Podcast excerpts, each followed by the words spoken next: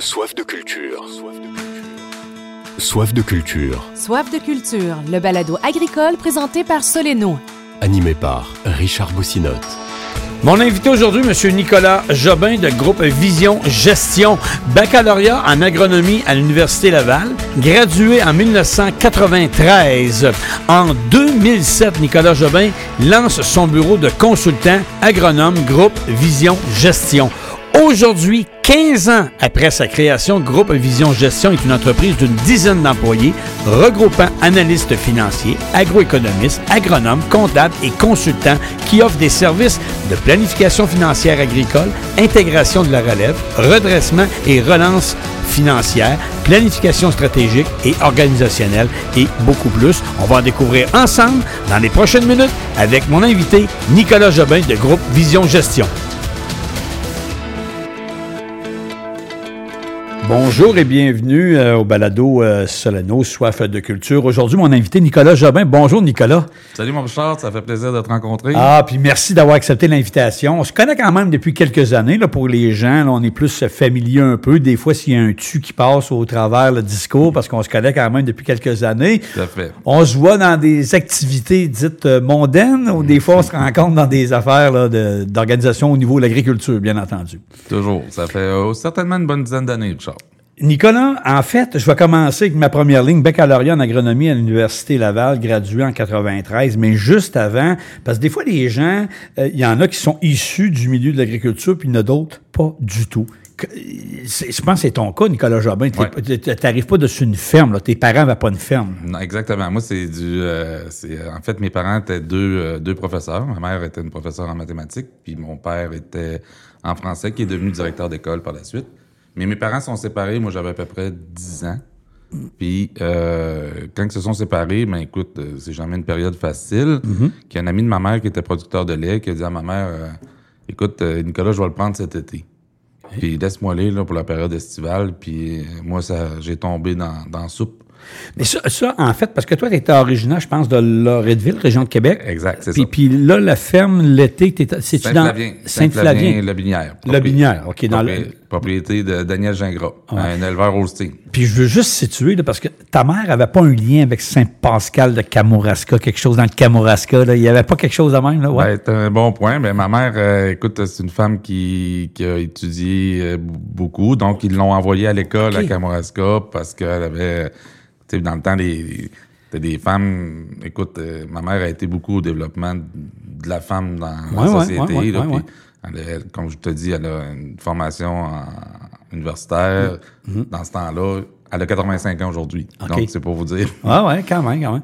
À l'époque, c'était les filles avec les filles, les gars avec les gars aussi. hein. Exactement. Puis, elle est allée à, elle est allée à Saint-Pascal. Alors, je reviens à Nicolas Jobin. Donc, euh, on n'était pas, on n'est pas venu au monde juste sur une ferme, comme on dit, mais il y a eu une piqûre, il y a eu un élément déclencheur. Donc, c'était comme un camp d'été, finalement. Puis c'est le camp d'été qui, qui a fait qu'aujourd'hui, Nicolas Jobin est en agriculture. Ben, entre autres, mais ma mère, elle aimait ça. Elle avait des amis qui venaient du monde agricole, que ce soit à l'île d'Orléans ou que Saint-Flavien, parce que mon frère a eu la même piqûre que moi. Ah. Euh, Mon frère, Dominique Jobin. Dominique, il travaille pour William Hood euh, OK. depuis facile une quinzaine d'années. Dominique a avancé à Sémico. Donc, on est toutes les deux avec la même passion pour les mêmes parents. Notre sœur, elle, la plus jeune, elle est professeure, comme nos parents. Comme les parents, donc, oui. hein, comme ça, c'est... euh, donc, l'agriculture est rentrée, puis euh, là, on a... En fait, parce que je, veux juste revenir un peu aussi, euh, Nicolas Jobin euh, a fait l'ITA, la pocatière, un peu, je pense. Hein? Je dis un peu, une- année, c'est Eh ça? ben, en fait, c'est c'est une session. Moi, en fait, la période du cégep, là, j'étais un peu, euh, un peu perdu. On sait pas ce qu'on veut aller, on- ce qu'on veut faire. Puis quand j'étais allé à l'ITA de la Pogatière, ça, ça m'a remis. Ben, j'avais fait déjà un, une année en sciences euh, à, Ouais. à Québec. J'avais été, j'avais arrêté l'année l'école à un an. Quand je suis revenu, l'ITA m'a m'a ramené sur terre à l'école. Ouais. J'ai eu une bonne session. J'ai vraiment aimé ça. Ça, c'était en 1988. Quand même. Puis là, je veux faire une parenthèse parce qu'il y a des producteurs agricoles qui te connaissent, mais il y en a qui écoutent. Puis il y a beaucoup de producteurs agricoles qui sont allés à l'ITA, la Pocatière. Et bon, écoute, il y a toujours, évidemment, quand on dit les heures d'école sont finies, il y a toujours des petits parties. hein. Il y a toujours eu des bons parties. Fait que tu as connu cette belle époque-là aussi. Ben, c'était une super. euh, ben, moi, en fait, euh, j'ai joué au golf avec Marco Nadeau la semaine passée. Puis on se rappelait de 1988, où Ouais. est-ce qu'on était à l'école ensemble. Ouais. Moi, j'ai été une session, puis après ça, j'étais allé terminer, puis j'ai rentré à l'université en Ouais. bioagronomie. Moi, ça, ça m'a vraiment dirigé. En fait, le fait là d'aller euh, d'aller à la m'a vraiment dirigé de dire l'agriculture, j'aime ça. OK, fait que c'est de là que de là ça a parti. Puis là, dans le fond, mais quand on est sorti de l'Université euh, Laval, Nicolas Jobin, là, on a commencé à travailler où, dans quoi? As-tu commencé comme pour une, j'allais dire, une meunerie? Comme euh, il y en a souvent des fois qui vont travailler pour, euh, parce que c'est évidemment relié à l'agriculture. hein? Tout à fait. Mais en fait, moi, j'étais à l'école en même temps. Mes chums d'école, il y a eu entre autres Philippe Bellil. Donc, Bellil était Ah, le fils de Pierre Bellil. Donc, j'ai travaillé un été Ouais. avec Bellil. Puis j'avais aimé ça. Donc, j'ai rentré euh, avec Bellil. Puis par la suite, à un moment donné, je sais pas si tu te rappelles, Richard, la ferme SMA à Québec. La ferme SMA, Saint-Michel-Archange. Oui, oui, oui, Bon, oui, ben, oui, c'est oui, oui, Mastaï. Puis là, ils cherchaient un vacher. Puis là, ah, moi, j'aimais... Tu sais, je voulais tirer des vaches. que J'étais allé là un an. Ah, Ok. J'ai fait un an. Attirer les vaches. À tirer des vaches, après mon bac. OK. Mais j'ai appris beaucoup parce que là, j'étais dans un autre contexte que travailler parce que là, j'avais une responsabilité du troupeau. Puis j'ai vraiment aimé ça. Puis là, à un moment donné, les banques, ben, entre autres la Banque nationale, Daniel Rousseau, ils m'ont rencontré puis ils ont dit « ça t'intéresse-tu? » Puis là, je suis rentré dans le monde bancaire en 1996. Mais c'est sûr que ça, c'est loin de nuire d'avoir fait un an à tirer des vaches parce qu'on voit d'autres choses. On est, là, c'est le cas de le dire, on est vraiment sur le terrain. Là, Tu sais, quand on dit on est sur le plancher des vaches, hein, pour prendre un- une expression, euh, ça, ça amène euh, à découvrir Ben, d'autres choses. Oui, oui, tout à fait. Le fait que moi, je travaille à tous les jours avec un troupeau laitier, avec un niveau de gestation, un niveau. J'ai compris c'était quoi la roue laitière. Tu sais, la roue de, de, de reproduction d'une vache. Parce que plus tes vaches collent, plus tu as des vaches euh, en, en début de lactation, plus en début de lactation, tu as du lait. Donc là, moi, là, fournir la fromagerie, c'est devenu un défi. Donc, moi, là, j'avais 120 vaches. Richard, là, puis là, je me disais, par mois, là, divisé par 12, ça fait 10 vélages par mois. Ça me prend 10 vélages par mois. Deux saillies par vache, ça me prend 20 saillies par mois. Donc, je me suis mis à faire ça, mathématiques. Puis je me suis mis à avoir 15 saillies, 18 saillies, 20 saillies. Quand j'avais 20 saillies, j'avais mes 10 gestations, 50% Poc, poc, poc, ça s'est mis. Et là, j'ai compris. Et ça, là, toute une école. C'est toute une école, hein? Toute école. C'est toute une école. Puis c'est là qu'après ça est arrivé quoi? euh, Des offres ailleurs de la banque ou non? Pas de la là, banque chute, non? euh, ben oui, on était à l'été à l'expo de Saint-Isidore. J'étais avec Diane, les enfants dans la poussette, puis euh, je croise François Rousseau puis Daniel Rousseau. Puis là, ils me disent qu'il y a un poste d'ouvert à la Banque nationale. Et là, ce poste-là ouvert, c'était à Montmagny. Montmagny, la Pocatière, Kamouraska. Ah, OK. Donc, j'ai appliqué, j'ai fait des démarches et j'ai eu le poste. On a-tu déménagé la famille à ce moment-là? Pas- non, pas, du tout. Moi, Diane... euh, est à Québec? est à Québec. Euh, Donc, moi, je suis... J'ai voyagé beaucoup à Montmagny, dans le coin. J'ai fait beaucoup d'auto. Fait que c'est là qu'on a connu les producteurs sur la côte du Sud. C'est là qu'on a connu les producteurs sur la côte du Sud, effectivement. Écoute, euh, mes premières transactions étaient à la Kamouraska. J'étais à Kamouraska avec euh, la famille de M. Lajoie. Puis OK. après ça, la famille de M. Laplante. Oui, oui. Puis là, ça part. Puis euh, il y a quand même des grosses fermes au Kamouraska et dans, dans la côte du Sud. Donc, ça a parti. Fait que là, on a fait un quoi? un- on a-tu fait long à la- avec la banque, avec le financement? En fait, dans, dans le financement, là, j'ai fait euh, 6 plus 7, 13 ans. Puis, En fait, j'étais à la Banque nationale. Après ça, j'étais allé à BMO à Saint-Hyacinthe. J'ai voulu aller vers Saint-Hyacinthe. J'ai voulu connaître Saint-Hyacinthe. J'étais soif d'apprentissage. Donc, j'ai rentré à BMO avec Jean Sylvestre. Et à BMO, j'ai été 7 ans pour euh, finalement démarrer euh, mon entreprise là, en 2007. Mais je veux juste revenir, quand on parle du financement de la banque, est-ce qu'à la banque, Nicolas Jobin, on était plus spécialisé dans le laitier ou on faisait l'agriculture en général? C'était... En fait, à, à la banque, c'est sûr que euh, quand tu es dans une région comme la Côte-du-Sud, tu fais beaucoup de laitier. Donc, j'ai appris le laitier. Euh, après ça, j'étais allé à Sainte-Marie-de-Beauce. Ah, OK. J'ai appris le porc. On Ouais, était dans le développement porcin. J'ai fait beaucoup de porc, de la grande culture. Donc là, j'ai vraiment été là euh, dans la vraie vie, là, parce que la production porcine, c'est une production cyclique, donc euh, qui est sous la SRA. Donc là, j'ai vraiment appris une autre forme de financement que le secteur laitier. Donc, ça a ouvert les portes euh, plus grandes. Pour, euh, après, là, aller vers la BMO. La BMO, elle n'avait pas un portefeuille aussi imposant que la, que la Banque nationale. Par contre, j'ai appris tout mon crédit commercial.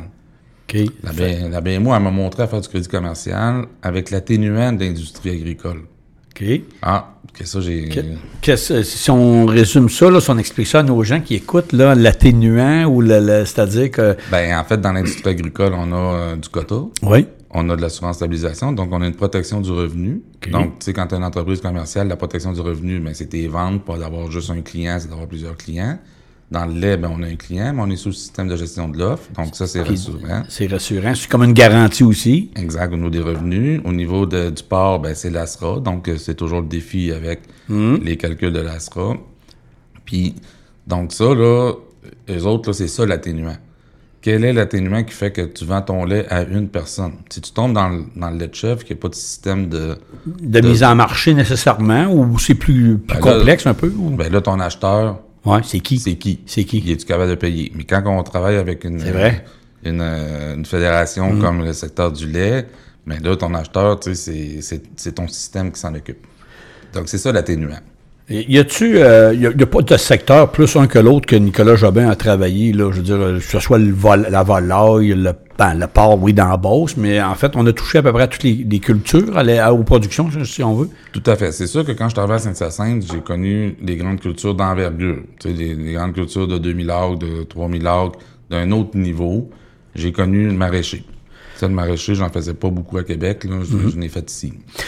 Euh, Nicolas Jobin, à un moment donné, vous êtes arrivé chez Jeffo. Hein? C'est euh, Jeffo, puis je sais qu'il y a un bon lien avec le, le président fondateur, M. Jean Fontaine. C'est arrivé comment, ça, ce contact-là, ce lien-là? Parce que on part tous de quelque part. Tu sais, des fois, c'est un hasard. Des fois, c'est, comme on dit, une rencontre, une activité. Comment, comment c'est arrivé? Ben, en fait, Jean, là, on, on s'est connus pendant que j'étais à la Banque de Montréal, bien entendu. Donc, c'est sûr Ouais. que c'est des premières fois, là, je l'ai vu dans des soirées, puis euh, on a euh, on a toujours eu des bons des, des bons contacts. Ça a là, cliqué. Oui, ça a toujours bien cliqué. Puis c'est pas nécessairement que j'ai fait euh, du financement avec Jean, mais ça a cliqué. Puis, puis Jean, il était dans une période beaucoup en développement. Puis là, moi, l'été 2007, euh, l'été 2006, oui, l'été 2006, je suis allé voir Jean. Puis là, j'y ai dit, puis moi, là, à BMO, là, c'est important que je vous dise ça. Moi, Jean Sylvestre, là, c'est mon mentor qui m'a appris à faire du crédit. C'est c'est important de se rappeler des gens qui nous ont donné une chance. À, à quelque part, Jean Sylvestre vous a donné une chance, Nicolas Jobin. Ah, écoute, Jean Sylvestre, là, il m'a donné de la crédibilité. Il m'a appris à ce que c'était euh, du crédit. Il m'a appris à travailler, travailler bien, crédible, euh, travailler bien. Parce que si je travaillais mal, il me le disait. Mais en même temps, on s'entend qu'il y a quand même des règles euh, précises hein, dans, les, dans les institutions financières qui fait aussi que tu sais, tu. Tout tu- à fait. C'est- ça qui Il s'agit m'a d'avoir un appris. bon coach. Exact, c'est ça qui m'a appris. Puis j'ai vraiment, euh, moi là, euh, il m'a appris à faire du crédit, Jean Sylvestre, puis je vais reconnaître ça toute ma vie. C'est c'est un mentor qui me donne encore des frissons aujourd'hui. Puis Jean Fontaine, il m'a appris à être en affaires. Ouais. Puis ça là, ça, ça aussi, tu sais, l'instinct d'affaires, moi je l'ai en moi, mais il m'a appris. Puis quand on est jeune, on pense que des affaires des fois c'est c'est euh, du du, du fling flang, gna gna. Non non non non. Jean Fontaine là. C'est un gars qui a fait de la distribution. C'est un gars que quand tu parles avec lui, c'est toujours talk, talk, talk. C'est un bon vendeur, oui. Claire- ouais, oui, oui, oui, oui, oui. Mais, Ah oui. mais il m'a appris à faire des affaires. Que moi, là, je suis allé le voir, j'ai dit, Jean, je pars à mon compte, j'aimerais ça avoir un bureau. Hmm. Il m'a dit, j'en ai un pour toi, j'en ai un ici en avant, à côté de la Kinac. Il m'a dit, installe-toi, quand tu auras les moyens, tu me payeras. C'est quand même, hein, c'est une belle confiance en partant. Tu sais, Jean, là, l'été, j'étais au Sagittaire, ici, au restaurant. l'été 2000, 2006, il dit, Nicolas, pars quand tu auras les moyens. Huit mois plus tard, j'ai fait un chèque de 5500 pièces. Quand même. J'étais allé donner, on faisait des chèques encore dans ce Ouais, temps-là. ouais, J'étais des allé chèques. donner au Sagittaire encore là. J'ai dit merci, puis à partir de ce moment-là, j'ai eu un loyer à tous les mois, puis ça a fonctionné. Puis Jean, cette confiance-là, il me l'a toujours donné. C'est vrai. En 2010, ça faisait trois ans que j'étais à mon compte. Là, il y avait le gros projet avec la Coop fédérée pour GFO Logistique, puis Transport Nalaco. Et là, j'ai travaillé ce dossier-là. Jean, il m'a mandaté dans ce dossier-là pour, euh, pour monter le dossier avec Steve Diller. Fait que c'est dans les premiers mandats de Jeffo? Oui, Ouais, dans les premiers- exactement. Puis là, c'est là que j'ai fait euh, un deux ans avec Jeffo, où j'ai pris ma place. Je pas un, gars qui prend de la place. Puis j'ai pris euh, une direction Ouais. générale là, pendant une, une période de temps. Puis au bout de deux ans, deux ans et demi, moi, j'ai, euh, rencontré mon mur. J'ai rencontré mon mur euh, personnel. C'est gros, euh, Jeffo. Puis, Ouais. puis est-ce que c'est vraiment ça que je veux faire? Puis, tu sais, j'avais rencontré Jean, puis j'avais dit, pense que c'est au-delà de mes forces. Tu sais, quand on, atte- on, a- on atteint... euh, Ouais, ouais, ouais. puis, puis ma famille, tu sais, je fais c'est international, on voyage partout, je par- je suis pas parfait Ouais. bilingue. Ouais. euh, J'ai appris beaucoup, puis j'ai trouvé que j'étais mieux de revenir à ce que je suis bien, que je contrôle bien, c'est d'être proche des producteurs agricoles. Puis c'est là que je suis revenu en 2012-2013. Mais les bureaux aujourd'hui sont encore chez Jeffo. Tout à fait. Hein? Les bureaux sont fait. encore chez Jeffo. Mais il y, a, il y a encore aussi des mandats, euh, Nicolas euh, Jobin, avec euh, Groupe Vision Gestion. Il y a encore des, il y a encore des mandats avec, avec Jeffo aujourd'hui encore. Moi, toujours, ben, en fait, je me retrouve à être proche de la famille, bien entendu. Bien entendu, de la Fondation Jeffo, on, on l'a créé ensemble, Jean et moi, puis c'était, c'était un objectif sociétal de, dans l'agriculture, suite à- aux, aux- Ouais. aux affaires agricoles de, de Saint-Hyacinthe, pardon. Donc, tu sais, c'est vraiment euh, faire des choses ensemble, puis qu'on ait du plaisir dedans. Puis, puis Jean, ça, donner, c'est un gars généreux. Oui. généreux ouais. en... Ouais. Généreux. J'ai pas assez de mots. Ah ouais, ben mais regarde, moi j'ai eu beaucoup de temps avec là, pour euh, réaliser un balado en fait là, puis tu sais, c'est vraiment apprécié. Écoutez, euh, présent dans 80 ou je sais pas comment de pays, en- tu sais, il y a beaucoup de pays là. Puis euh, c'est incroyable. Alors puis tu sais, il a donné du temps, puis il en donne encore aussi Ben, la je pourrais vous fondation. faire un balado Ouais. juste sur Jean Ouais, Fontaine. Alors, je reviens, Nicolas. Donc, aujourd'hui, ben, on est euh, 15 ans. Ça fait déjà 15 ans la, la création. On a quand même plusieurs employés. Puis, vous avez des employés avec euh, des spécialités euh, quand même. euh, Ouais, en fait, on a développé. euh, moi, au fil du temps, là, c'est sûr que moi, je viens de l'école euh, des, des institutions financières. Donc, moi, là, l'important, c'est que je travaille avec les institutions financières. Puis, au début, là, tu sais pas trop te positionner, mais il y a une chose qui est sûre, c'est que moi, je me suis positionné dans l'analyse. Mon, ex- mon expertise, c'est la force de mon analyse financière des dossiers agricoles. Donc, moi, là, tu sais, je négocie pas de garantie, je négocie pas de taux d'intérêt, je négocie euh, rien Rien. de ça. Moi, c'est l'analyse de l'entreprise. Je suis un gars d'entreprise, puis la banque, l'institution financière avait avoir leur juste. Mais avant que la banque ait leur juste, Dans le fond, là, client ait leur juste. pour que les gens comprennent bien, puis moi-même aussi, si, exemple, je suis un producteur agricole, j'ai un projet, c'est pas nécessairement le gars ou la fille à la banque qui va... Oui, ils vont me conseiller, mais ça me prend quelque chose de plus structuré, de plus monté. Puis c'est là que vous intervenez. C'est ça que je comprends. C'est comme ça qu'on le fait. En fait, quand on a commencé en 96-2000, là, c'était Ouais. nous autres, les directeurs de compte, qui le faisaient. OK? Ouais. on- quand on est engagé là, à la banque, là, on était un expert agronome à l'intérieur de la banque qui montait les dossiers pour le crédit. Donc là, on, était on aidait le producteur à le faire. Mais c'est sûr qu'au fil des années, ce rôle-là, ça peut être apparence de conflit d'intérêt un petit peu. là. Tu sais, euh, moi, j'avantage euh, le dossier, puis euh, euh, je favorise un petit peu trop euh, la situation. On dit moi le pousser parce que c'est mon client. Exact. ou- Donc, les institutions financières, au fil des années, mais ils ont commencé, comme dans le commercial. Dans le commercial, quand que- quelqu'un a un projet, ils vont demander au comptable de fournir la, les prévisions, puis tout Ouais. le montage ou le contrôleur de l'entreprise, puis tout ça. En agriculture, on avait moins ça parce qu'à cause, justement, de la protection des revenus, des revenus plus sûrs. Donc, moi, je le voyais venir, ça. Je me suis dit, un jour, en agriculture, ils vont nous demander autant. Donc, les institutions financières, maintenant, les directeurs de compte, ils n'ont plus le rôle de nécessairement monter le dossier sur, avec les prévisions puis tout ça. Donc, ils demandent à des externes. C'est ça, des dossiers qui vont très bien, dans le sens qu'année après année, mais quand on arrive avec un gros projet, puis on s'entend que 4-5 millions, il y a 30 ans, c'était énorme. Aujourd'hui, 4-5 millions, euh, c'est... C'est C'est régulier. C'est régulier. C'est régulier. Puis les institutions financières, ben, ils veulent avoir de l'information. Donc, ils ont besoin. Puis, il faut comprendre aussi qu'au niveau de l'agriculture, ça a tellement changé que maintenant, ce sont des entreprises. hein. C'est des producteurs agricoles, oui, mais à la base, mais ce sont des entreprises où, euh, tu sais, le chiffre d'affaires est quand même euh, très important. C'est plus ce que c'était. Alors, je fais le parallèle avec les banques. Fait que là, les banques, ils, ils ont vu ça. D'ailleurs, les institutions financières, ils ont flairé, je pense, on se dirait la bonne affaire parce qu'ils ont vu le potentiel au niveau de l'agriculture que peut-être il y a 20 Ouais. ans, il voyait moins ou 25 ans, je sais pas. Me trompes-tu, ma lecture est-tu bonne ou pas bonne? Ben, tu te trompes pas, parce que si tu recules d'il y a 20 ans, c'est sûr que les institutions financières ils voyaient comme l'agriculture comme un dé- en développement, surtout Mm-hmm. sur la haute technologie. Puis je vais te faire le parallèle avec les, les résidences de personnes âgées. Hein? Quand, il y a 20 ans, euh, je me souviens très bien, la, BMO, puis qu'ils analysaient la démographie, leur business s'en allait dans la construction des résidences pour personnes âgées. Mais si tu recules, mettons, d'il y a 30 ans, parce que là, c'est les années 90, il y a 30 ans, c'est pas... euh, tu sais, on était dans la période du GATT. Mais tu sais, c'est sûr que les institutions financières, ils voyaient le développement de la croissance en agriculture s'en euh, venir. Tu sais, les premiers robots, c'est les années 2000, 98-2000. Donc, c'est sûr. Donc, on a eu une croissance énorme. On a beaucoup capitalisé là, dans l'agriculture dans les euh, 20 dernières années. Tantôt, on l'a dit, il y avait des, euh, je sais pas comment tu appelais ça au niveau de la banque, là, des, pas des gérants de crédit, mais des gérants, en fait. Directeur de compte? Directeur de compte. Donc, aujourd'hui, est-ce que c'est courant, courant là, de faire affaire avec une entreprise, exemple, comme la tienne, Nicolas Jobin, là, au niveau, euh, pour, pour un producteur? Producteur, il va t'appeler, il y a un projet, toi, de 500 000 ou d'un million, 3 millions, qui t'appelle pareil, ou y a-tu euh, y a-tu des critères, y a-tu des montants, y a-tu... euh, Ben, en fait, là... il y a plusieurs enjeux, je comprends, il y a plusieurs facteurs à tenir compte. Ben, si on revient aux producteurs, Ouais. c'est rendu des entrepreneurs. Oui, c'est ça, c'est ça qu'on disait. Ben oui. Les entrepreneurs, là, ils sont, ils sont accompagnés là, de plus en plus d'experts autour d'eux. Tu sais, bien entendu, le premier, ça a été le comptable. Bon, Hum? En fait, on, on inclut là, le fait là, que tout l'aspect technique là, est géré là, par euh, les agronomes de terrain, les techniciens de terrain, tout le monde sur le terrain. Mais si on y va au niveau administratif, il y avait le comptable. le- mais là, on est rendu avec des sociétés, des sociétés en non collectif. Donc, les fiscalistes rentrent. Après ça, ben là, la complication de la ferme. On a fait une société, on a fait une ligne.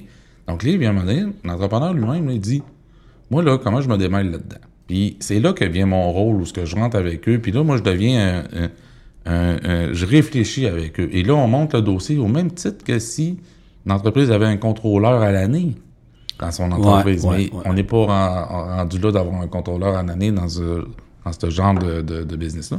Donc, moi, je rentre des fois par intérim, on va appeler ça de même, pour une période donnée d'un an, où ce que là, on monte le projet, on... Puis ce qu'il faut pas obliger, c'est que les projets, puis là, les gens, là, des fois, ils font un lien direct que je- moi, je suis toujours dans le redressement. Mais c'est pas le cas. Ben non, parce que les projets, il y a toujours des périodes de transition. Puis les périodes de transition, il manque de cash flow. Que c'est sûr que durant cette période-là, on est en. On a peur, tu sais, on a peur Ouais, que ouais, ça ouais. arrive pas, on a peur de ci. Donc là, là, c'est là qu'on a besoin d'aide pour comprendre. Puis là, c'est là que moi, je me mets beaucoup d'emphase pédagogiquement à ce qu'ils comprennent. Moi, j'arrive chez mes clients avec mon écran, là. Mon écran, euh, elle a déjà eu 40 pouces, là, elle a 30 pouces, puis je m'installe. La rapetisse, là. Ouais, c'est euh, ça. ben, Mais, mais- je mets un ouais. Excel, mes Excel, Ouais. puis j'explique mes affaires. Parce que moi, je veux qu'ils comprennent.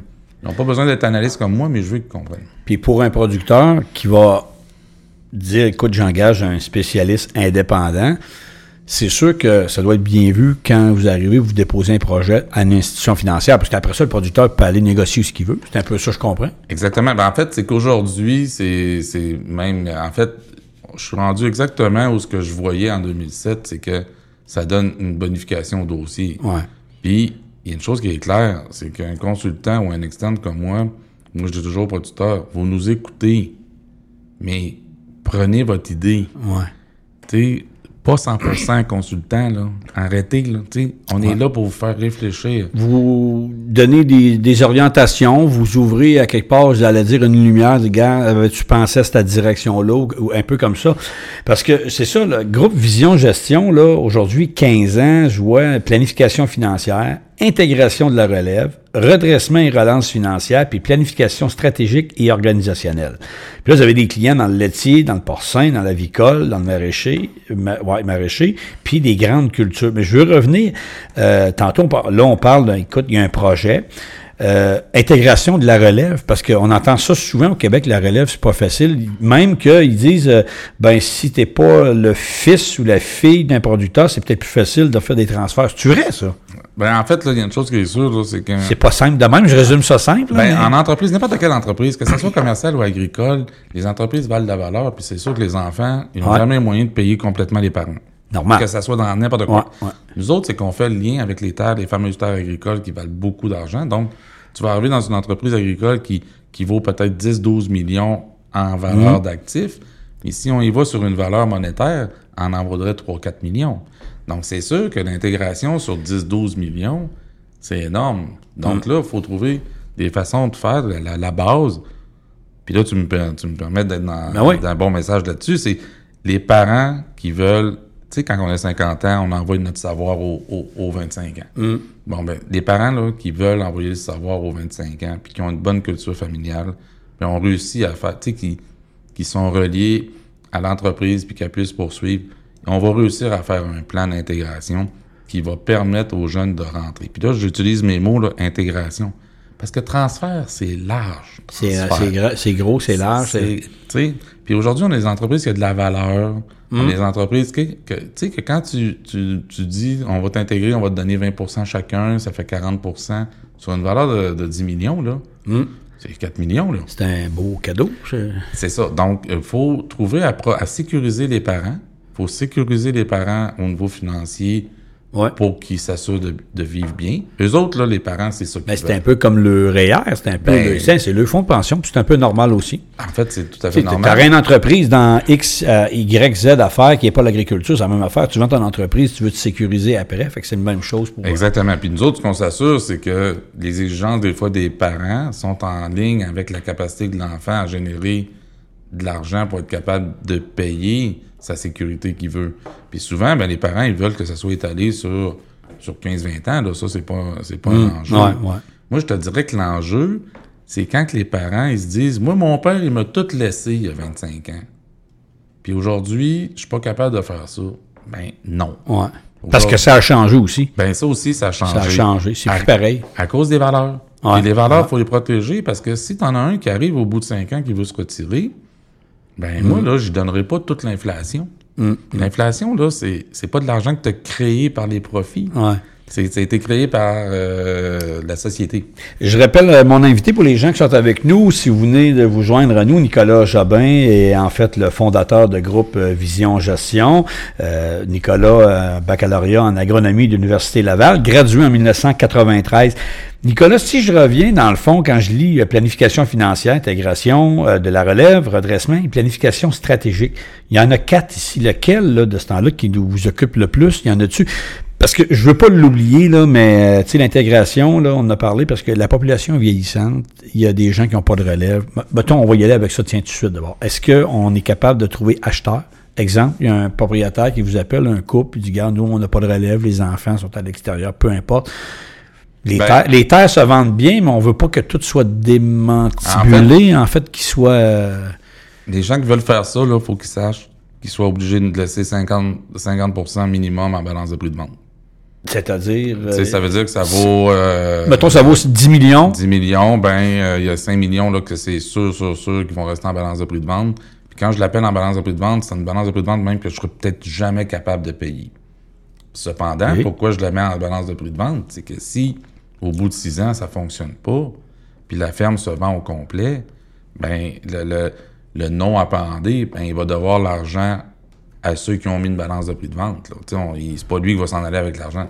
Donc, ceux qui veulent y aller comme ça, il faut qu'il y ait une ouverture grande de supporter un non apparenté, de supporter quelqu'un qui est dans ses bâtisses depuis 30 ans, puis qu'il ne fait pas tout à fait comme lui voulait. Donc, il faut avoir une, une grande ouverture euh, entrepreneuriale.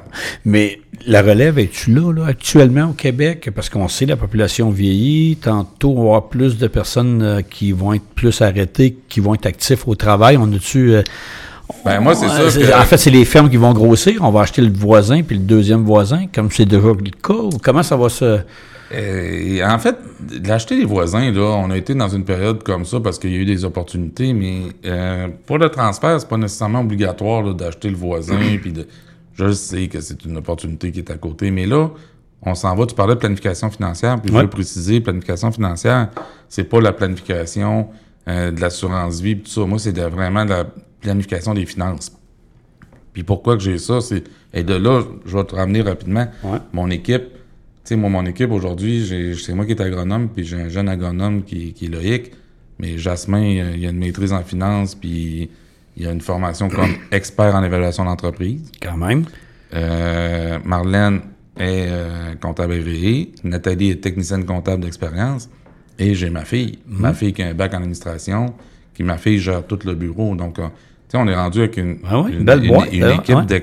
d'experts, ben, parce qu'on est dans une niche. Puis, tu sais, la planification financière, ce que, ce que tu me dis, c'est que là, actuellement, ce qu'on planifie, ben, c'est la hausse des taux d'intérêt. Ouais. Là, on est. euh, là, je vous dirais. On l'a pas vu venir ou on le savait, mais on a joué un peu? En fait. euh, c'est pas évident. C'est facile à dire après, pas, pas évident sur le moment. Il y a une chose qui est sûre qu'on n'a pas venu- vu venir, c'est qu'on l'a pas vu ven- avoir une augmentation aussi rapide Ouais. dans un même trimestre. Puis pas long. Ouais, c'est exactement. Exact. Si tu prends 2022, tu commences ton année avec un renouvellement à, à 2-3 d'intérêt, puis tu finis l'année à 6 euh, de, de renouvellement. Euh, Mais parce qu'on en parle, est-ce que, parce qu'on le sait que dans le, en fait, le privé, le résidentiel, des fois, il y a des gens qui disent, ben, gars, on va juste, euh, ben là, on va payer l'intérêt ou on va prolonger le, paiement. C'est-à-dire qu'on va ramener ça sur un plus long, long, en fait, au lieu de 20 ans, exemple, on va mettre ça sur 25 ans. Est-ce qu'on peut faire ça dans l'agricole aussi? Est-ce qu'on peut, euh, c'est-à-dire dire, on va mettre ça dans plus loin, euh, parce que là, les intérêts sont, En fait, il y a une chose qui est sûre, c'est que si on a autant investi dans l'agriculture, euh, c'est sûr que tout le côté capacité de remboursement, tout le côté protection du revenu euh, sous le quota, tu sais, qui nous a permis Ouais. d'investir adéquatement la valeur des terres.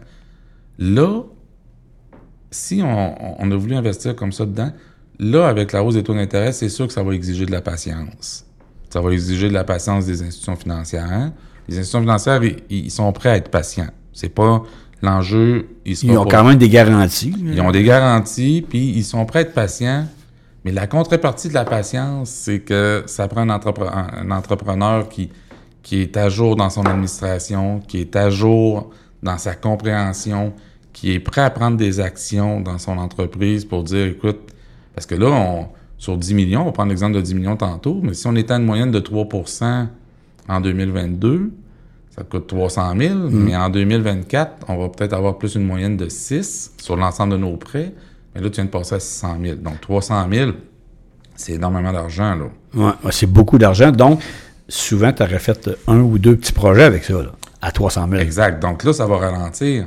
Et là, on va regarder nos, nos- nos méthodes de travail. Puis là, nos méthodes de travail, il y en a plusieurs qui sont déjà très bons. Il y en a plusieurs, Qui sont déjà efficaces, qui sont déjà... euh, efficaces. ouais. Ben oui, puis là, il faut juste que le 300 000. Donc là, les remises en question se, se ouais. font beaucoup dans la gestion de la main-d'œuvre. Oh. Beaucoup, beaucoup, beaucoup. Parce que euh, notre agriculture qui a changé au fil des années a fait en sorte qu'on a, tu sais, l'arrivée des robots, la robotisation, Ouais. c'est que, bon, la robotisation est supposée enlever de la main-d'œuvre, va donner de la qualité de vie, mais en bout de piste, on l'a gardé un peu, cette main-d'œuvre-là. On ne l'a pas nécessairement euh, enlevé. Donc, c'est sûr que je rencontre des fermes qui vont avoir 100, 110 kilos au jour, qui ont encore, qui vont avoir deux, euh, deux employés temps plein. Là, on va me dire, écoute, 100 kilos au jour, quand j'étais jeune, c'était énorme. Mais là, aujourd'hui, deux employés temps plein qui coûtent à peu près 120 000. il- Donc là, là le regard va être beaucoup vers ça. Puis la gestion de la main-d'œuvre est très est un enjeu. Là. Euh, Mais pourtant, il y a pas... euh, Il y a beaucoup de... J'écoute là, Nicolas Jobin, puis dit, hey, ouais, OK, ils ont deux employés, tu sais, c'est pas en même temps, pas tant, parce que, tu sais, c'est- c'est une job de 7 jours sur 7, puis à un moment donné, le producteur ou la productrice, ils veulent prendre un petit peu, euh, quoi, une journée, tu sais, c'est pas... C'est pas tant. Alors, euh, si tu coupes sa main-d'œuvre, il te reste plus beaucoup, beaucoup de marge de manœuvre après, là, tu sais. euh, tout à fait. Puis c'est des, c'est des discussions délicates. Ce qu'il Ah faut ouais. pas oublier, c'est que c'est que tu recules de 25 ans, c'est la famille qui travaillait sur la ferme. c'est la famille, c'est vrai. La famille, ça, c'est... La main-d'œuvre est moins chère. C'est ben oui, mais en même temps, c'était papa, maman, les Ouais. enfants de 10 ans, 14, 16. Un prenait des vacances, puis elle a fait les foins, tu sais. et le grand-père était là. Ouais. Aujourd'hui, là, tu vas, tu vas retrouver, là, ben, tu sais, moi, je, je, C'est différent. Mm-hmm. Saint-Hyacinthe, on est, tu sais, quand même urbain, donc, tu sais, le go, la, le, le, le, le- Ouais. le go, la fille sont sur la ferme, mais leur conjoint, conjointe travaillent à l'extérieur. Ouais, c'est différent, c'est sûr. Complètement différent. Donc, c'est sûr que j'ai pas le choix d'employer des employés parce que 100 kilos au jour, là, c'est pas, euh, Tu sais, c'est 70 vaches. Là. Mais je veux revenir, euh, parce que, tu sais, avec, euh, tu sais, à un moment donné, tu dis, ouais, je peux pas couper partout. Puis des fois, la main-d'œuvre aussi, tu peux pas la couper comme tu veux, parce que souvent, il y a de la main-d'œuvre étrangère. Il y a que- par contre, il y a des producteurs, eux, qui ont des fois euh, d'autres secteurs d'activité. euh, tu sais, euh, inter- je vais donner un exemple. Il y en a qui ont des érablières. Fait que ça leur permet peut-être de garder plus de la main-d'œuvre ou d'autres. Mais il y en a qui sont uniquement dans une, dans une ligne, dans une branche. Fait que c'est ça qui est moins évident, j'imagine. En fait, ben, t'es mieux d'être dans une branche que tu travailles bien que d'être dans quatre que tu travailles mal. Ah, OK. Hum. Donc, euh, tu sais, un érablière, là, c'est super complémentaire. Moi, là, là, je vais reculer. Là. Ouais. Il y a ouais. 30 ans, quand on est arrivé avec les engraissements de 1000 porcs chez les fermes Ouais. laitières, ça a été super complémentaire parce que ton engraissement de 1000 porcs prenait un peu de temps, Un peu de temps, mais pas tant. mais permettait d'avoir un employé parce que ça dégageait. Donc là, ça venait compléter, puis tu avais le fumier en plus. Ouais. Donc, tu sais, tu avais un beau complément. Aujourd'hui, mon gars de 250 vaches, mais qui veut faire euh, 1000 acres de culture, là, le, là, là, c'est le in-between, il est là, là. Dans la vache, il est super bon. Dehors, tu sais, c'est... Moi, j'appelle ça dehors, là. Ouais, ouais. Donc, euh, tu sais, c'est- c'est là l'analyse un petit peu plus approfondie là, qu'on qu'on veut aller pour voir. Parce que moi, pour moi, mettons sur l'entreprise laitière, là, l'étable, là, c'est mon centre de revenus, puis dehors, c'est un- c'est mon centre de coût. Tu sais, faut pas que tu oublies que dehors, on l'a pour emmener des fourrages sur le bord de l'étable, puis gérer mon environnement, donc étendre mon fumier. OK. Fait que, tu sais, euh, OK.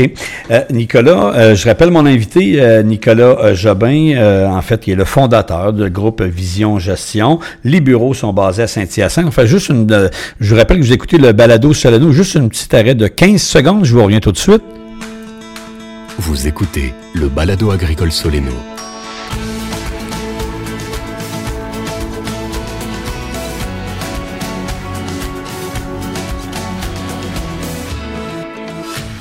Nicolas Jobin, je reviens. euh, on va rester dans la finance parce que c'est votre, euh, c'est votre, euh, c'est vo- c'est votre business si on veut. Vous arrivez comment des fois quand que, parce que ça peut arriver qu'une entreprise ait de la difficulté ou c'est plus dur. là, on parlait des intérêts il y a quelques instants. Est-ce que c'est la, est-ce que c'est la ferme qui vous appelle ou c'est l'institution financière qui vous appelle qui dit Nicolas, peut-être y aller voir telle entreprise là, il y a de quoi à faire, mais il faut juste euh, enligner ça comme il faut. Comment ça fonctionne? En fait, le- le mo- euh, la façon de fonctionner, moi, elle est claire. là. C'est sûr que c'est le client qui appelle. C'est le client qui appelle. C'est pas la, c'est pas la banque, c'est pas. euh, C'est ça. Les institutions financières vont proposer Au client, on aimerait ça que tu aies quelqu'un dans ton entreprise. Ils vont proposer deux, trois noms. Le client appelle. Puis quand le client appelle, euh, il a accepté d'appeler et de se faire aider. Donc ça, là, c'est partout pareil. Dans la maison de la famille, on a beau faire des fois des signalements. Le signalement Mhm. crée une petite lumière, OK, mais la personne, quand elle appelle, puis elle a décidé de se faire aider, elle est prête à se faire aider. Puis Ça collabore.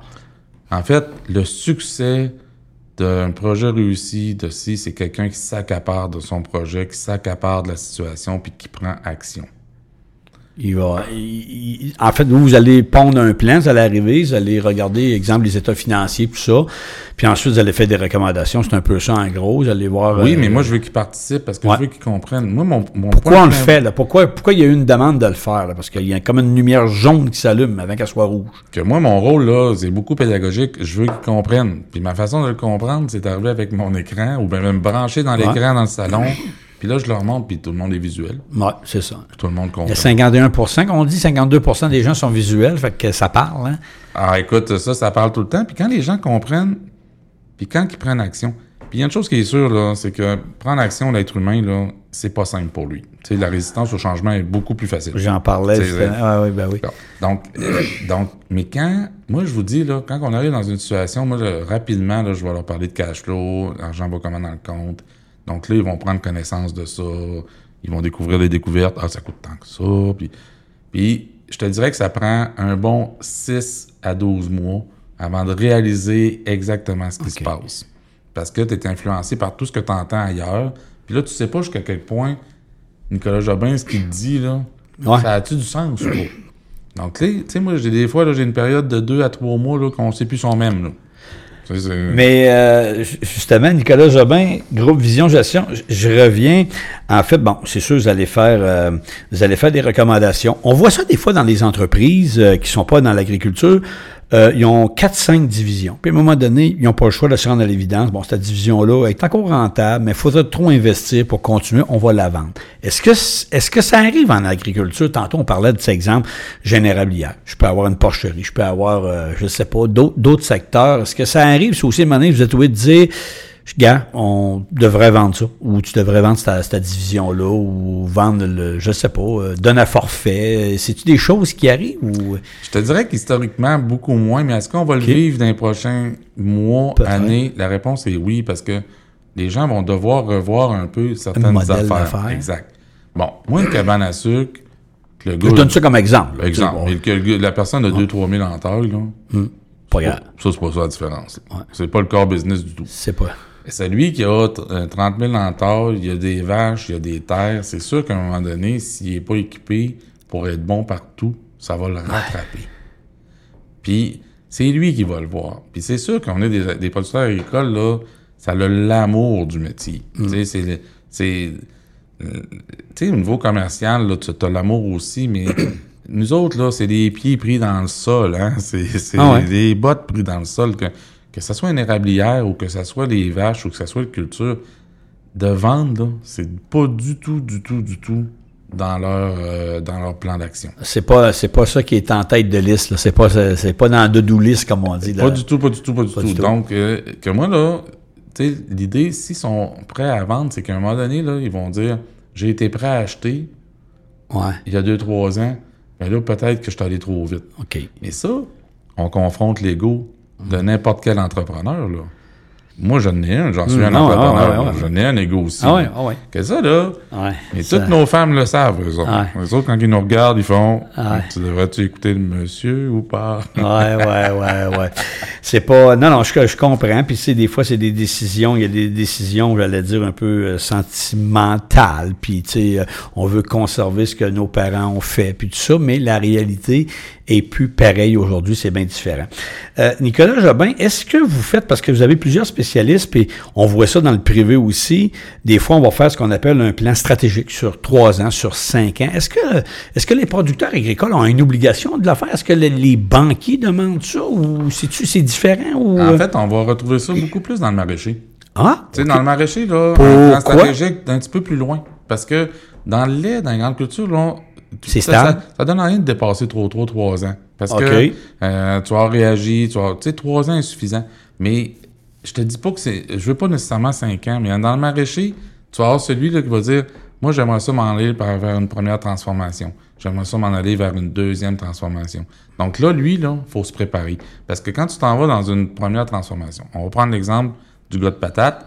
Le gars de patate, qui, là, lui, est un pomme de terre vrac qui appelle, là, tu sais, qui fait du vrac puis qui l'envoie à un acheteur. Puis que là, il décide de vouloir faire de la première transformation. Mais il faut qu'il solidifie son entreprise. Puis solidifier son entreprise, c'est de se solidifier sur une base de fonds de roulement, d'avoir une force de fonds de roulement forte parce que quand tu rentres dans une première transformation, tu peux acheter les équipements. Mais avant que tu vendes vraiment de façon continuelle à un prix Hum, euh, rentable, intéressant. euh, Exact. ouais. Ça peut prendre 18 mois, ça peut prendre 24 mois. Donc, donc ça, il faut le préparer. Il faut le préparer. en- en- donc là, dans le maraîcher, là, tu vas voir ça beaucoup plus que dans les autres productions. Je, vous je te dis, dépasser trois ans, on perd des gens.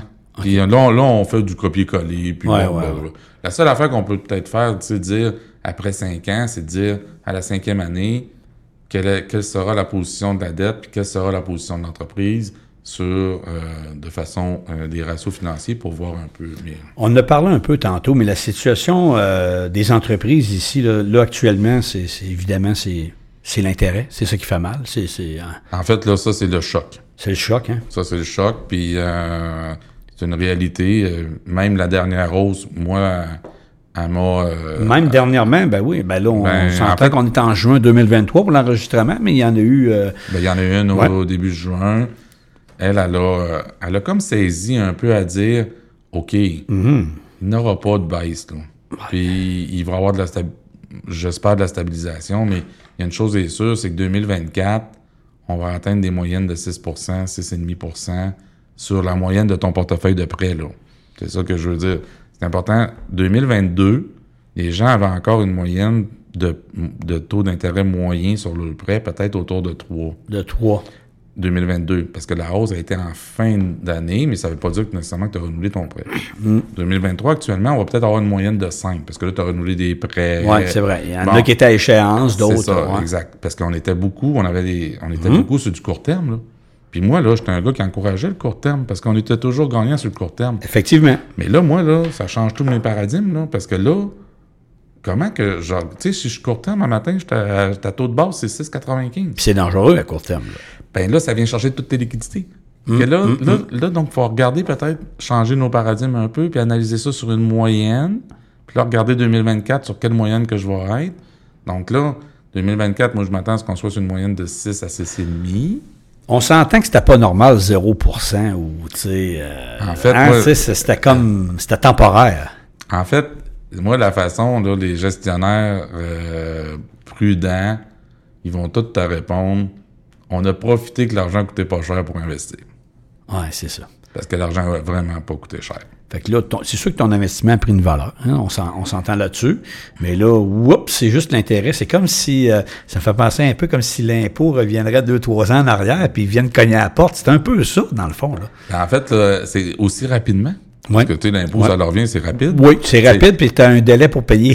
Faut aussi qu'il est rapide. Non, c'est ça, que d'arriver là, dans un portefeuille euh, des entreprises euh, aussi rapidement, ben, on n'a pas connu ça. Nicolas Jobin, euh, je rappelle aux gens, c'est important de le mentionner, euh, vous êtes le fondateur là, de, en fait, le groupe euh, Vision Gestion. Si je reviens à la relève, on en a parlé un peu tantôt, la relève, la main-d'œuvre, parce que euh, oui, dans le laitier, on a automatisé. hein, il y a beaucoup de nouvelles vacheries qui se sont logées dans les dernières années. On a rentré des robots. L'avait dit tantôt, ça a pas, oh, on n'a pas pu tout enlever la main-d'œuvre, ou du moins, ça a peut-être permis de prendre sa main-d'œuvre là, et de dire, bon, il faut faire d'autres choses, puis bon. Euh, il est où le défi, là? euh, en fait, si je, si je regarde ça, relève, main-d'œuvre, euh, c'est, en fait, c'est. C'est sûr que moi, là, quand je rencontre des jeunes de 30-35 ans aujourd'hui, là, ben 25-35. Ouais. Il y en a moins qu'il y en avait, hein, c'est pas vrai des choses. Les familles sont plus petites. aussi. Mais ils ont de l'instruction plus. Ouais. Ça, c'est vrai. euh, je veux pas dire les 50. En fait, c'est qu'ils ont une instruction. Ils ont eu la chance, peut-être plus, d'aller. euh, Ils sont habiles avec Excel plus. Ouais. Donc, tu sais, euh, la robotisation, là, s'ils sont, s'ils sont habiles avec la technologie, il y en a pas, là, tu sais. Ouais. C'est, c'est go parce qu'ils sont habiles. Donc, ils ont, ils ont, ils ont, puis ils ont, ils ont pas un sentiment, là, de, de, de, de, de- ils ont un sentiment d'être présents. Donc, moi, c'est sûr que quand je rencontre ces jeunes-là, je suis beaucoup, à quelque part, un petit peu plus challengé que des Ouais. fois mon 50 ans que, Ah oui. euh, Ouais. ben là, c'est de même, ça se faisait. Moi, je trouve qu'on a des beaux jeunes. C'est sûr que Puis c'est important aussi, là, parce que ça change aussi. Fait que c'est important que les, comme on dit, les 25-35, ils ont une formation qui est différente, une vision qui est différente, parce que tout n'est pas pareil comme, comme le parent qui en ont 50, 55 aujourd'hui ou 60, là, tu sais. Mais ils ont besoin d'être accompagnés par leurs Effectivement. parents. Tu sais, on Ouais. dit c'est des beaux jeunes, on peut faire des. Tu as besoin beaux, d'expérience aussi. euh, Ben oui, puis Ouais. tu sais, je peux faire des beaux discours de ça, ils sont beaux, ils sont grands, mais s'ils sont à eux-mêmes, dans, Mhm. tu sais, le même parent là, reculé de 25 ans avec 5 millions de dettes là, dans le temps où on payait nos chars cash. Ouais, c'est- il y, en- il y en a moins. Mais je reviens, exemple, si je suis dans le laitier aujourd'hui, là, euh, c'est quoi l'idéal? C'est-tu 150, 200 vaches? C'est quoi? C'est-tu, bon, je le sais, de me dire, ouais, mais si t'as pas beaucoup de dettes, tu peux faire avec 70 vaches. C'est quoi l'idéal à un jeune qui voudrait s'établir aujourd'hui? C'est pas évident. En fait, l'idéal, c'est euh, c'est d'arriver puis de faire de l'argent. On n'a pas un sentiment de faire de l'argent. Tu sais, c'est on a un sentiment justement, moi je vais atteindre 100 kilos au jour à n'importe quel prix. Moi je dis faites de l'argent. Faites Faire de l'argent, c'est quoi? C'est- Ben qu'il en reste. Ouais. Puis, puis c'est pour ça que moi, je travaille beaucoup avec un sentiment de marge. Faites de la marge. Tu sais, taux de dépenses, on a travaillé beaucoup là-dessus. Je pense qu'il y a un, un bon travail qui a été fait là-dessus. Mais là, maintenant, faites de la marge. Ça veut dire quoi, faites de la marge? Ben, c'est comment est-ce qu'il m'en reste pour faire ça, puis ici. Puis, puis, puis Ouais. ça, ce sentiment-là, je trouve qu'on ne l'a pas assez à faire de l'argent. Puis, puis ceux qui touchent à ça à un moment donné, là, au polaille, tout leur plan d'investissement change. Parce qu'ils sont habitués d'avoir des coussins. Mais quand on n'a jamais de coussins, puis qu'on est toujours... Parce que Ouais. on les refinance, on finance ci, puis on fait ça. Ben, à un moment donné, là, tu perds le sens de l'argent. Donc, moi, ce que je te dis, que ça soit à 80, Ouais. à 60, à 80, à 100, à 110. Comment comment t'es géré, comment t'es organisé, comment t'es. euh, Exact. Mais, euh, Mais je vais te faire un petit. Ouais, euh, ouais, ben pour oui. répondre un, peu plus loin à ta question, c'est vrai qu'il y a des tranches. Celui qui est à 60 kg au jour à matin, aujourd'hui, en 2023, donc c'est sûr que celui qui est pas à jour dans sa technologie de travail dans l'étable, lui, il va trouver ça plus dur. OK. Puis là, je vais faire une parenthèse, Nicolas, parce que quelqu'un qui écoute le, balado, 60 kilos au jour, mettons, qui est pas dans le ou qui qui est moins familier, mettons, là, 60 kilos au jour, ça veut-tu dire c'est 60 euh, Ben, têtes? C'est, quoi? C'est-tu un kilo par... euh, juste pour faire un parallèle pour que les gens... euh, Ben, si on fait euh, des, des choses rapides, on pourrait dire un kilo jour par vache, mais un kilo jour par vache, pas beaucoup. là, pas beaucoup. La production qu'on veut minimalement, c'est de toucher 1,3. par vache, évidemment. Oui, puis tu as des gens qui vont faire 1,5, 1,6 de 1,5. façon régulière. OK. Donc, mais si on fait un calcul vite, 1 fait 60 Ouais. vaches, donc entre 50 et 60. C'est sûr que cette entreprise-là, qui est sous un, une- un, un- un bâtiment, Ouais. comme quand j'étais jeune, comme français, bien équipé, qui travaille Ouais. bien, mais c'est sûr que de, de, de là passer à l'autre étape, Il y a un step. Il y a un gros, il, y a un grosse gros, il y a un gros step. Il y a un gros step. Je vais te prendre celui de 120 kg jour à cette heure. Oui. Celui de 120 kg jour qui a mis un robot, deux robots. Mais là, lui, là, là, 120, là, il est au bout de sa ligne, il est au bout de son travail. Là, il voudrait engager quelqu'un de Ouais. plus. Là, c'est que tu un gros step entre 120 puis 150. Parce qu'un 160. robot, on parle de 60 vaches, robot? À, à peu près, À là. peu près. tu sais, dépendamment des- Il y a des gens plus performants, il y a des gens qui sont capables de se rendre dans 80, mais. Et là, là, ça, c'est un, c'est une strate. Euh, j'ai besoin de quelqu'un. J'engage quelqu'un, c'est 60 000 de plus par année. Il est rendu là dans le travail et c'est Ouais. une strate. euh, que des fois, t'es mieux. Ben, moi, ben là, tu sais, on- un entrepreneur veut grossir, veut avancer, mais t'es peut-être mieux de rester quelque temps à 110, OK. 110, 105, 110. Ben, je vais revenir tantôt, tu as dit qu'il faut faire de la marge. Dans d'autres entreprises, on va dire vendez moins, vendez mieux. Dans le cas du producteur, lui, faire de la marge, c'est de tout, euh, de, de tout s'assurer que ses rations, tu sais, tantôt on disait 1,3 kg, Ah, il y en a qui vont à 1,4. J'imagine qu'à partir de 1,1 à 1,3, c'est, énorme, c'est majeur, c'est un gain, c'est important. C'est, c'est, fait que c'est un peu partout qu'ils peuvent faire des, pro- des, des marges, si on veut, là. C'est sûr que moi, je suis plus rendu un expert de la, de la Ouais. production laitière nécessairement. Ouais, Mais la régie d'élevage est archi importante parce que c'est là que les gens vont aller chercher des petits plus. Puis, tu sais, il y a des opportunités de production durant l'année. C'est des jours de plus. C'est un, petit pourcentage de plus. Les gens qui sont à jour dans leur régie d'élevage, ils sont capables de les capter. Ils sont peut-être pas capables de toutes les capter. Mais s'ils en capent 50% ben, c'est un revenu en bout de piste qui est 10 000. Puis ce 10 000-là, ben, lui, souvent, il s'en va directement en bas dans la marge. Ouais. Parce qu'il était déjà là. Donc, euh, c'est c'est dans ce sens-là. Euh, quand tu fais tes plans de culture, d'aller faire une portion céréale un peu plus, puis là, ça fonctionne, tu as fait un 10 acres parce que tu n'avais pas de besoin en foin, l'année d'avant, t'es mieux.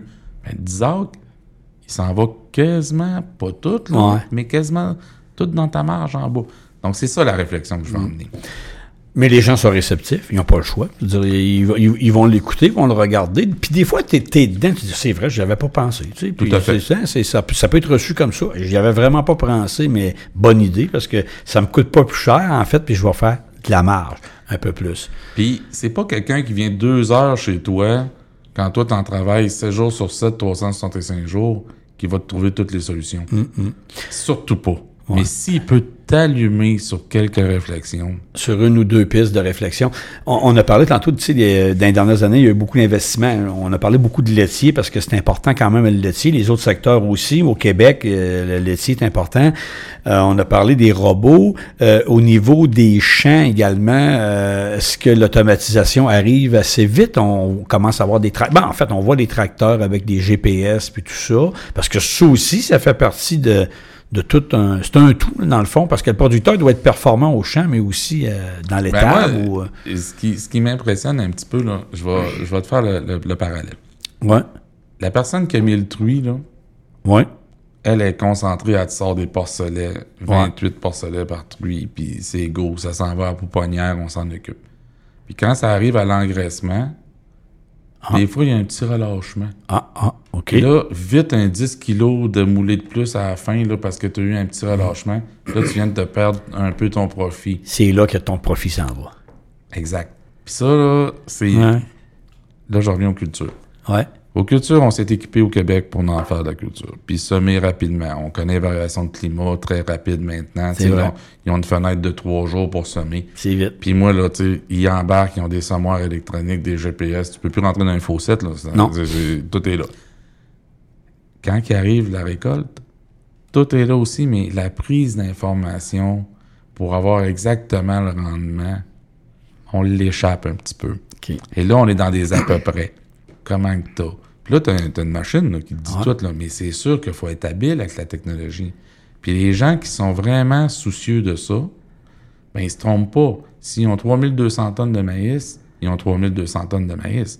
Moi, là, régulièrement, on me dit 3500. Il me dit, j'ai 3500 tonnes, j'écris 3000. Il me voit de l'écrire 3000. Moi, je me garde des marges de manœuvre. Garde là. la du lousse. Ben oui, parce que... On se garde un jeu, comme on dit. ben, il regarde le stylo, puis il va à l'œil, Ouais. il se ferme un œil, puis il dit mais, mais il faut vraiment améliorer la prise d'information lors des récoltes. Puis là, euh, il y en a qui sont super équipés. Ils sont tous super équipés. C'est de l'apprendre en note.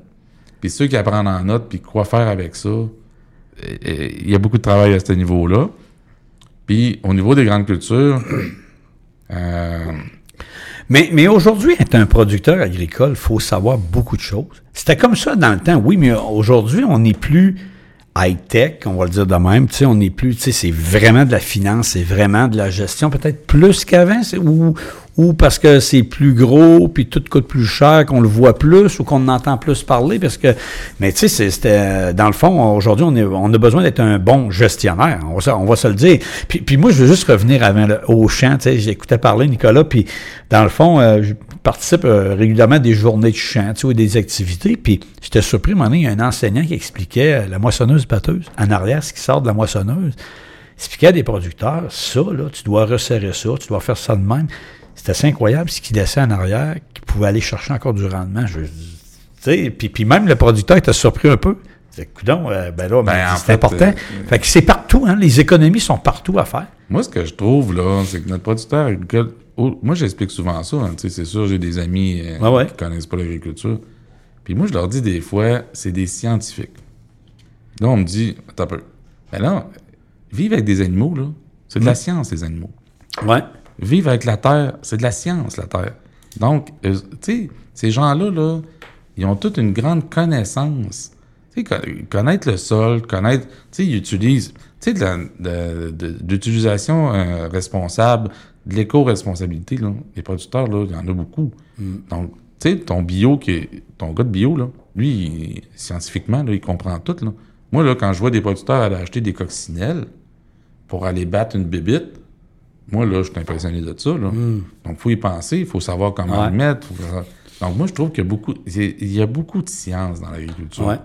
Puis ça fait beaucoup de choses à apprendre aussi. Un producteur doit en savoir énormément. Énormément. Je dis producteur, mais on s'entend producteur, productrice, parce que maintenant aussi, vous devez en rencontrer beaucoup. Nicolas Jobin, ce sont les filles qui ont pris la... Tu sais, on, on parlait plus au masculin, là, mais en fait, euh, on s'entend qu'aujourd'hui, les filles ont pris euh, drôlement leur place en agriculture. D'ailleurs, si tu vas euh, dans différentes euh, institutions d'enseignement, il y a souvent plus de filles dans plusieurs cours que de gars.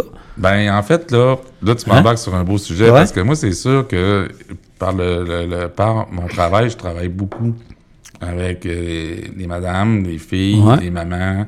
Pourquoi? Parce que c'est souvent eux autres qui sont en administration. Ouais. Moi, je trouve qu'une fille est toujours. euh, Elle n'a pas d'ego. Ça veut le bien de l'entreprise. Ça a une Elle capacité. veut le meilleur. Oui, puis elle ça avait une capacité de gestion tout le temps. Donc moi, là, je, je le dis, là, les filles, quand ils sont dans les, les, les boards d'administration des, Mm-hmm. des entreprises, euh, euh, Ouais. sont tout le temps, puis là, je dis pas ça pour euh, faire Oh. plaisir, sont tout le temps très bonnes. Le, le seul point, là, c'est que, c'est, puis là, je me répète, ils ont pas d'ego, aux autres. Ouais. Hey, chérie, il y a 200 000 de fournisseurs. Faut les payer, là. Ouais. Le chum, il va dire, il va me dire, oh, je sais pas comment est-ce qu'on est rendu, là. Euh, T'as vu, là. euh, OK, t'entends euh, ça souvent. Ben oui. Ah ouais. Ben oui. OK. Hey, Nicolas Jobin, le temps passe là, rapidement, tabarouette, ça, c'est- écoute, euh, Groupe Vision Gestion. Depuis quelques années, vous organisez au, ben, en fait, au printemps ou à l'automne, au printemps, euh, des euh, rencontres euh, au printemps, à l'automne. Printemps automne. ouais. Printemps, automne. Euh, moi, j'ai assisté à quelques-unes. C'est super intéressant. Vous sortez des chiffres, des analyses. Des analyses. C'est- arrivé comment, ça? C'est un besoin, un désir, un... Comment c'est... euh, En fait, là, euh, moi, j'ai jamais fait de, de, de publicité puis de marketing. À un moment donné, j'ai engagé un, un consultant en marketing. hein? Puis lui, il me dit T'es-tu prêt à mettre ta crédibilité et ta compétence à la table? Oh, tabarouette, OK. Je me dis Oui, bonne question. Ouais. Que, puis, euh, puis moi, puis Gilbert Lavoie, sans le savoir, on Ouais. avait le même consultant. Ah, OK. En marketing. Que, euh, Gérald Vallée, son nom. Puis Gérald, il, Gérard, pas Gérald, Gérard. Euh, Gérard, il nous a euh, rencontrés, puis il a dit, les gars, si vous êtes prêts à mettre votre compétence, votre euh, crédibilité sur la table, mettez-les en, en, en- en rencontre. Donc là, on a créé On jase ensemble. Oui. Donc, moi et Gilbert, on a créé des conférences où ce qu'on jase ensemble. Puis c'est sûr que Gilbert, lui, on est très complémentaires parce que Gilbert, il a tout l'aspect macroéconomique. Il est très près de l'ensemble des fédérations, de l'ensemble de la politique aussi au Québec. Il, sais, Gilbert, il- c'est un gars d'expérience. Il a été à l'UPA peut-être une quinzaine à vingtaine d'années. Euh, puis, puis moi, ben, j'étais un gars de terrain. Donc, nous, là, on Ouais. fait des conférences comme si on jasait ensemble, qu'on s'est mis à faire ça. On a commencé ça il y a 5-6 ans. Puis aujourd'hui, ben, on- ce qui arrive, c'est que ça nous challenge nous-mêmes à s'asseoir, dire où est-ce qu'on est rendu, on s'en va où, puis comment. Puis là, ben, on, on- au début, on, on voulait l'emmener à nos clients producteurs, on voulait... Puis aujourd'hui, là, ce qu'on... Ben, moi, c'est sûr que j'aime ça, parce que les institutions financières, cette année, ils ont Ouais. été euh, collaborateurs, euh, partenaires, Soleno partenaire, Jeffo. Donc là, au début, là, on, payait ça de notre... tout petit. On payait ça de notre poche, moi puis. Gilbert. Puis euh, là, aujourd'hui, on, on est des partenaires, puis pas les moindres. Les institutions financières sont là, des entreprises d'envergure comme euh, Soleno, Jeffo. Puis ça vous permet des fois aussi d'avoir des spécialistes qui vont arriver ou payer quelqu'un pour venir faire une conférence ou des choses comme ça. Tout à fait, tout à fait. Puis d'être le sujet de l'heure. Ouais. On jase ensemble Mm. du sujet de l'heure. là. Tu sais, on- Donc, tu- comme moi, cette année, là, David Duval, il m'a appelé à une semaine de l'événement. Puis là, on venait d'apprendre dans le port qu'il allait y avoir un- une diminution des, euh, des, euh, du nombre de ports. David, il est venu. Puis il est venu avec Benoît Desilets. Puis tu sais, c'était pas si simple à comprendre, ça sortait. Donc, puis là, moi, je, je fais celui qui est comme s'il était assis dans la salle, Ouais, puis je ouais. pose des questions, puis Exactement. euh, on veut comprendre. Donc ça, cette activité-là, euh, est vraiment une activité. Puis là, on va la faire à l'automne 2024. On, on va se donner... Ouais. Là, on l'a fait au printemps, puis on va la faire à l'automne. Parce que vous arrivez aussi avec des prévisions, avec des chiffres. On s'entend, c'est des prévisions, mais vous regardez les tableaux, qu'est-ce qui se fait ailleurs, aux États-Unis, un peu partout. Puis euh, évidemment, la donne va changer avec, euh, tu sais, on en a parlé quand même pas mal tantôt, les intérêts, puis tout ça.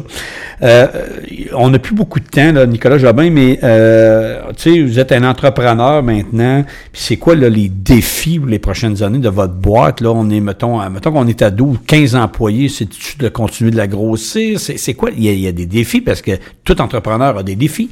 En fait, le défi, c'est moi, c'est de transférer mon savoir. Ouais. C'est de transférer mon savoir à ma fille, à Jasmin, à mon équipe, puis d'avoir des... des- c'est sûr que, tu sais, c'est des rôles bien nichés qu'on fait.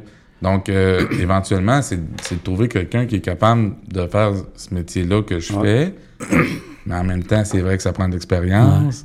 Tu sais, c'est... Fait que c'est déjà de prévoir une transition. euh, Oh oui, mais j'ai juste 54 ans. Ouais, mais quand même, hein, quand même, c'est de trouver la. Tu sais, on dit les relèves des fois parce que c'est pointu, c'est spécialisé ce que vous faites dans le fond. Hein, tu vois ma réaction, là? Ouais, ouais, j'ai bien des clients qui réagissent comme ça aussi. Ah ouais, rien que 50 ouais, ouais, t'as peu, là? Ah ouais, c'est ça. En fait, je suis pas à part des autres. Ouais, c'est ça.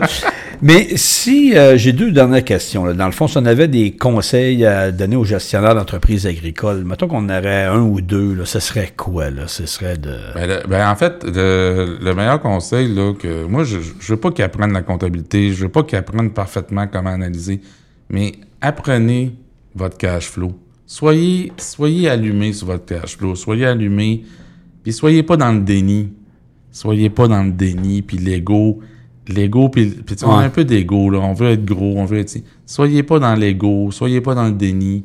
Euh, puis posez des questions. Puis si la question ne convient pas, challengez-nous. Ouais. Challengez-nous, vous êtes intelligent. Ah oui. Tu sais, c'est que c'est ça que je leur dis. Fait que, euh, dans le fond, parce que c'est comme le reste, ça évolue vite, hein, les temps changent, hein, tu sais, tout, tout change. Puis je termine, euh, l'agriculture au Québec va bien, oui. On peut dire qu'on a une belle agriculture? Mais en fait, on a une agriculture qui s'est développée beaucoup, donc elle est challengée. Là, elle est challengée par des taux d'intérêt. Elle est challengée aussi par un climat qui change beaucoup. Si tu ne changes pas tes méthodes de faire. Euh, elle est challengée aussi par la relève, ce qu'on vient de dire tantôt. Donc, tu sais, c'est une industrie qui, est- qui est challengée. Moi, je, je n'ai confiance. On, sais, des bons producteurs, il y en a vraiment, vraiment beaucoup. Il y a des producteurs, gens d'affaires, productrices, Ouais. gens d'affaires, il y en a vraiment, vraiment beaucoup. Puis ceux qui voient clair, Il y en a de plus en plus. ils ont tout de la business. Ils ont tout de business. Je termine avec, on n'a pas parlé beaucoup, mais euh, est-ce que, euh, c'est un peu une, une question politique, mais le gouvernement fait-tu assez pour l'agriculture? Des fois, on a l'impression que me semble qu'il pourrait en faire plus, parce que c'est important. hein. Ils nous disent souvent, évidemment, c'est les producteurs qui nous nourrissent, je suis d'accord avec ça. Est-ce que euh, ils sont assez impliqués? Est-ce qu'on est... euh, Ben moi, c'est sûr que, tu sais, moi, je suis arrivé dans les années 90. L'ASRA est arrivé dans les années 75-80. L'ASRA a été quelque chose de, De bon. extraordinaire, tu sais, dans... on dans- parle pour le porc, ça. Ben, en fait, pour les... euh, Pour le- s- euh, pas sous la gestion de l'offre, ouais, c'est... Puis aujourd'hui, est-ce qu'on pourrait euh, euh, bonifier ce modèle-là pour les années d'aujourd'hui? Tu sais, moi, je parle beaucoup en marge nette, en Ouais. BIA. Tu sais, tu me donnes l'opportunité de dire, Mm. est-ce qu'on peut revoir... tu sais, Les tableaux, en fait, les, tableaux. Oui, pour créer de la marge. Tu sais, une entreprise Ouais. commerciale, là, va faire entre 15 et 20% de marge. Dépendamment, tu sais, mais si tu Mm. prends en général. Donc, nous, là, il faut être là-dedans. Là. Tu sais, faut, tu sais, je peux pas me permettre d'être à 8% de marge. Je comprends que des fois, on, Ouais, ouais. Il, il faut être là-dedans. Puis donner de la marge aux, aux producteurs. Puis, puis tu sais, d'être, euh, de s'assurer que le producteur a sa part du gâteau, ça, ça sera toujours. Mais, mais pour ça, là, faut, faut être Hmm. euh, faut, faut être près de ça parce que je peux pas me permettre de dire, moi, je vends tel produit, surtout quand on tombe dans le maraîcher puis qu'on tombe dans des produits des marchés libres, là, puis que le distributeur fait autant de marge Ouais. que moi. Ouais, c'est souvent le, euh, le c'est souvent le- distributeur. Mm, mm. C'est ouais, puis c'est ça, c'est souvent le cas. Nicolas Jobin, en terminant, est-ce que, euh, en fait, euh, avec votre groupe, là, euh, est-ce que, on, tantôt on disait, bon, les banquiers peuvent euh, vous appeler à l'occasion. Est-ce que, est-ce que le gouvernement euh, intervient avec vous à l'occasion? Est-ce qu'ils peuvent vous appeler ou En autres fait- aussi? Ou euh, des fois on dit non, bon, j'ai pas besoin ou. euh, Moi, c'est toujours par... ben, souvent, là... toujours par je- des références? Ben, en fait, c'est Gilbert. Ouais. Gilbert travaille... Comme là, Gilbert, on travaille OK. euh, sur différentes réflexions. OK. Et là, Gilbert va m'introduire pour l'aspect financier. OK. Donc, euh, moi, je viens complément, en complément, euh, complémentarité Ouais, ouais. avec Gilbert. Parce que Gilbert, lui, il est vraiment euh, en lien avec les gouvernements, en référence. OK. et, euh, OK. puis moi, je, je complète. Ben Nicolas Jobin, écoute, on a fait un bon tour, mais je pense qu'on aurait pu encore jaser quand même. Tu sais, euh, c'est passionnant l'agriculture est- parce que faut pas l'oublier là. Tu sais, je l'ai pas dit tantôt, mais moi je, je parle souvent avec des producteurs. Tu sais, oui, ils ont des contraintes, mais il y en a plusieurs qui m'ont dit, tu sais, l'agriculture c'est un mode de vie. Hein? C'est un- Tout à fait. C'est un mode de vie, puis les gens qui sont là. Tu sais, quand t'es pas là, tu peux pas les comprendre, mais quand tu es dedans, puis là, tu sais, Nicolas Jobin, des fois, vous êtes très proche de ces gens-là également. C'est un mode de vie. On est d'accord là-dessus parce que vous avez... euh, Moi, je comprends. Tu sais, Ouais. je- je- moi, c'est mon industrie. Tu sais, quand j'ai dit, tu sais, j'ai faut que ça atteigne mes limites, c'est sûr que c'était mon industrie. Mais là, je tombais dans une industrie de ouais. distribution, de transformation. Hmm. Moi, mon industrie est avec les producteurs chez les entreprises agricoles. Nicolas Jobin, ben, longue vie à Groupe Vision Gestion. hein, Merci et beaucoup. longue vie, puis merci de nous avoir accordé du temps là, pour ce balado agricole euh, Soleno, là, soif de culture. C'est euh, Ben, je te remercie, Richard, c'est la première expérience Ah. que j'ai. Euh, merci beaucoup, puis ça fait des, des bonnes jases. On Ouais. jase ensemble. On jase ensemble, ça me fait plaisir. Merci Nicolas Jobin. beau, merci. Merci. Vous écoutez le balado agricole Soleno.